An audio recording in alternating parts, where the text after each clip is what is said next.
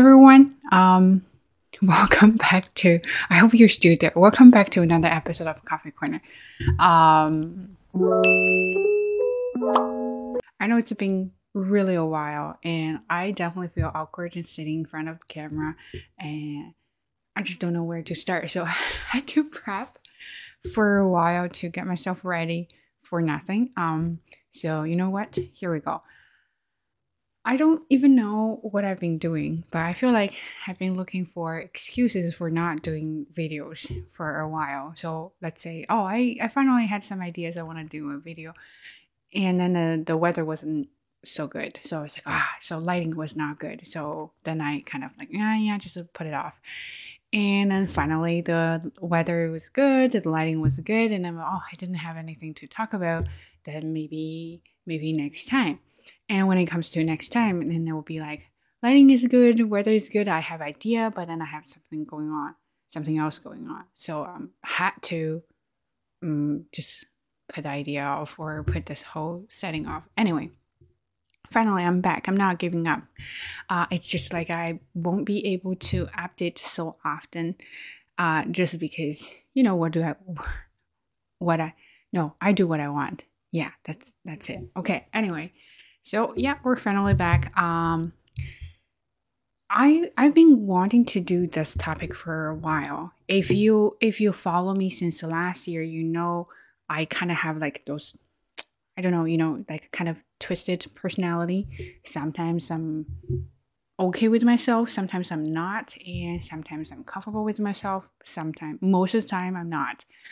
Um, most of the time, I'm not confident. I'm very sensitive, uh, and I really care about what other people think about me a lot.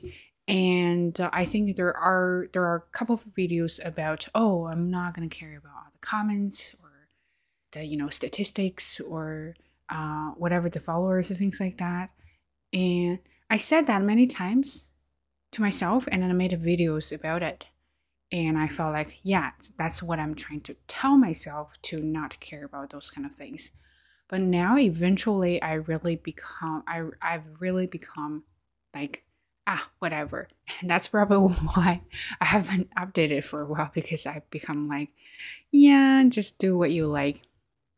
Anyway, so what I want to say for this episode is I am really getting more comfortable with myself in many ways. Mm, I don't know if it's about confidence, but I feel like it's more about accepting yourself, uh, good part, bad part, or any kind of parts of yourself. You can you just feel like you know it's a part of me and you can't you can't abandon it or you can't deny it. And because if you if you do so you're denying yourself. But i don't have that kind of feeling anymore i used to be like mm, when people when people talk about my accent i tended to get a little bit offended because i feel like oh I try so hard i work so hard to get rid of my accent. And now is i i will i will bring this up myself. Uh, I talked about this in my class with other friends when they felt a little bit um, kind of discouraged when they when they when they are learning. And i would say you know what? Uh, sometimes it's not about accent. I have accent. Everybody has accent. It's just like it's it's your identity right? So i am chinese. I have an accent. I am very proud of that. And because i'm a unique that's why uh, you understand me. Sometimes you would ask me i like your accent. How did i I was like, wow, that's a part of thing that you might not be able to get it because, you know, that's my unique identity. And I'm comfortable with that now. Um, another thing I would like for me, you know, living in another country, it's easy to not feel confident just because you're you're surrounded by a lot of capable people with with a fantastic language and some of them they're multilingual. Uh, you just feel like you're nobody. And but now I feel more like it doesn't matter what kind of like if I speak good one or bad one, if I am confident to say that, oh yeah, I do speak the language because I can communicate, I can I can as long as I can get my ideas out. then I think I speak good English. So I always tell my students that as long as you can get your ideas out, you can chat with me, you can chat with your neighbors, you can chat with anyone who speaks English. You should be confident in your language because you know what? You speak it, and many people here only speak a language, and you speak multiple languages. I have one student. She speaks English really good, and she speaks uh, Arabic, and she speaks French, very good French. So I'm trying to get her to teach me French. Anyway, um, so that's the part I'm very comfortable. Uh, I'm getting more comfortable with. Uh, it's my ability, uh, ability of speaking language, ability of uh, doing my job, ability of handling things. I just feel like you know no one is perfect. Uh, well, I know that's kind of a little bit cliche, but yeah, no one is perfect. When you when you do your job, you make mistakes, but but you know don't be don't be like me, like my like old me. Uh, when I make mistakes, um, I feel like you know I really feel bad. I feel like um, I don't deserve this job. Uh, why? Like I don't think they hire me because I'm capable. They hire me because that's because of pure luck or something like that. But then then kind of forgot that everybody makes mistakes and that's why you need your colleagues and so i now i i'm more open mm, more open. Nah, what's the word?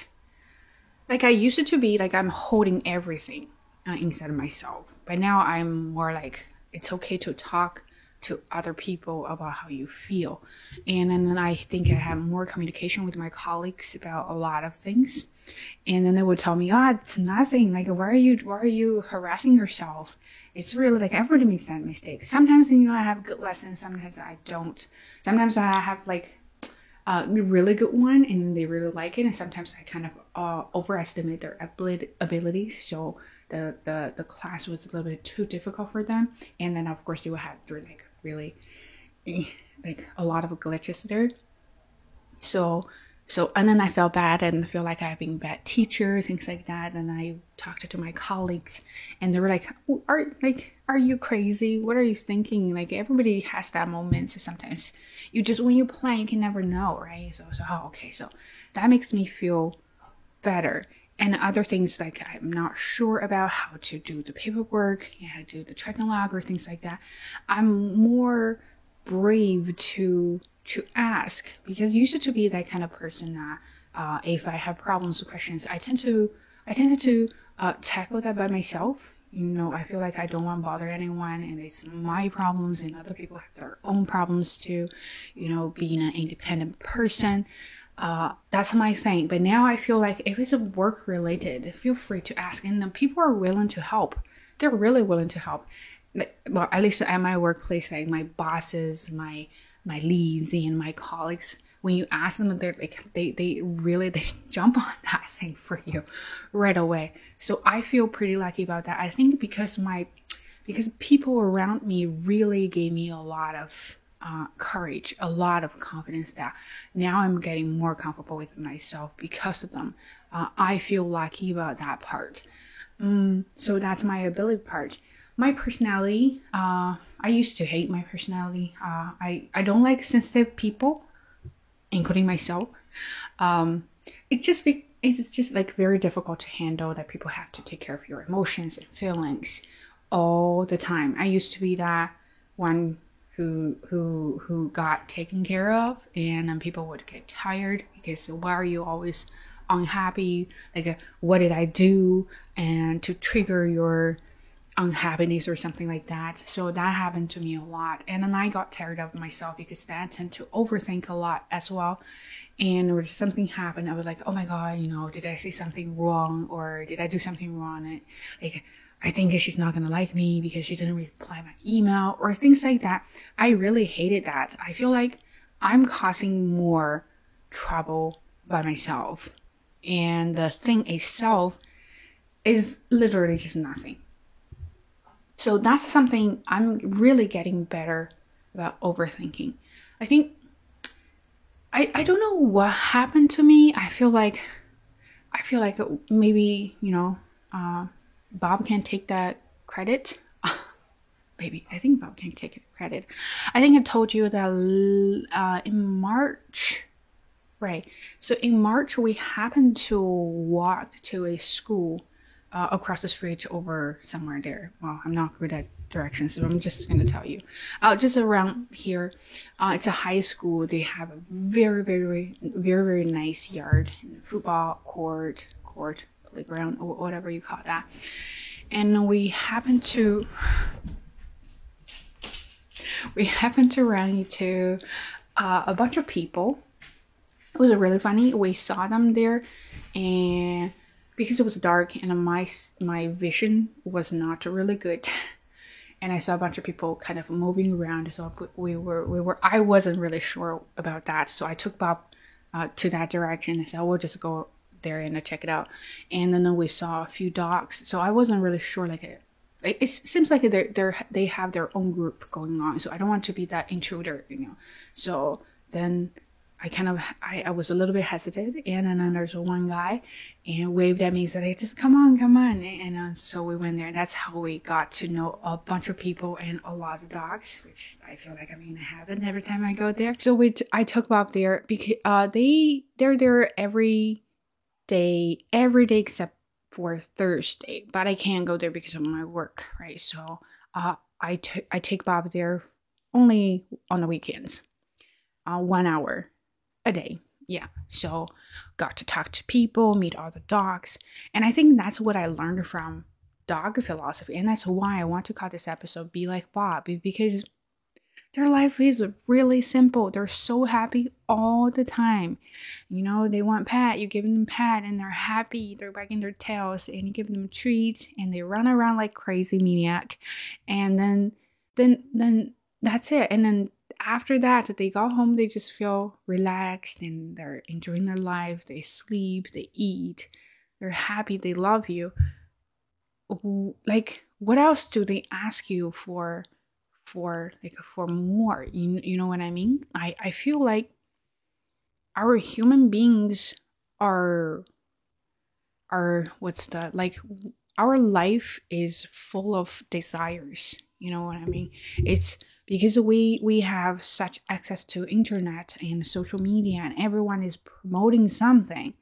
It's either physical or just mental or spiritual. But they're promoting something and you feel like you have to get it and you have to be like that. It is so so much desire there uh, and you can achieve and that cannot makes you unhappy makes you unsatisfied with your life but with the dogs, whatever time when I go there, I just I I feel super happy. I feel super satisfied. I just feel like what else do, do I need? You know what I mean? And I feel gradually we've been there for three exactly three months and we hang out with them uh a few times and we went to uh, one guy's they invited uh he invited us to his um club they have like a fish pond we went there uh, I feel like because Bob, I made more friends and I'm more open. I, I kind of overcome my shyness and of course antisocial uh, personality a little bit. But there, those people are really nice and their dogs are really nice. They they're super friendly to you. So that makes me really change my mind about a lot of things. I think to be happy is very simple you know? Um you still need to work hard because you know what? I need money.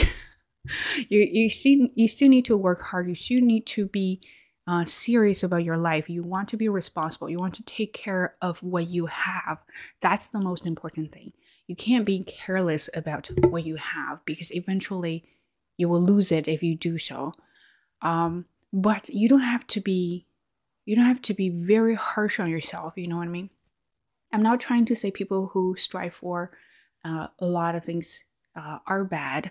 I'm the we we definitely have different personalities, right? Some people like to work really hard to get what they want. Some people like to just be themselves.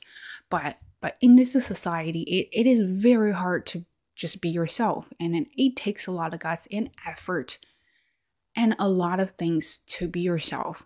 Uh, because everybody is working so hard you feel like you're always compared with someone somewhere right so and that is why it's hard to stop but But if you have a chance, you can pause, you can think about your life, think about yourself. Like what else do you really need at that moment to make you to make you happy? If you get it, what would you think? If you don't get it, what would you think? So that's that's something what I've been thinking about. I think I I'm not saying that I have perfect life. I'm still very poor. I need money a lot, very much. Right? Uh, I I still buy lottery ticket. Oh, this time is sixty million dollars. Hopefully. Uh, anyway, uh, I think I think it's um I don't know like as long as Bob is happy and healthy, and I'm very happy and just very happy look by looking at him. And I always ask him, "Why are you so cute? Why are you so cute?" And look at me like, "Yeah, I'm bored cute." Uh, yeah, sure, okay. So anyway, so that's what I learned from Bob. And other things I think is um, what about like some people mm, like you care about i care about what other people think about me uh, i still do but not too much like super crazy like before and some i think in the past i was like oh if i did this and somebody would think of me like that.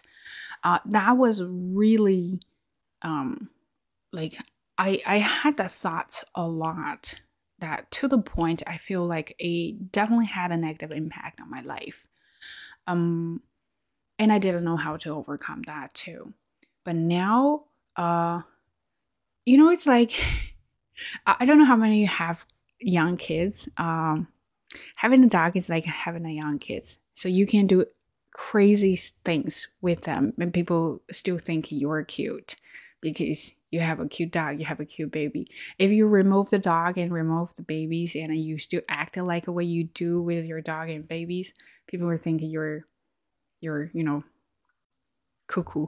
And then but I think because again back to Bob, I think because of Bob, I've been I've been I don't know, I've been more brave to be weird. Hmm. That is really weird. I've been yeah, uh, I'm always weird, but I don't show them. But I think I'm with all the dogs there.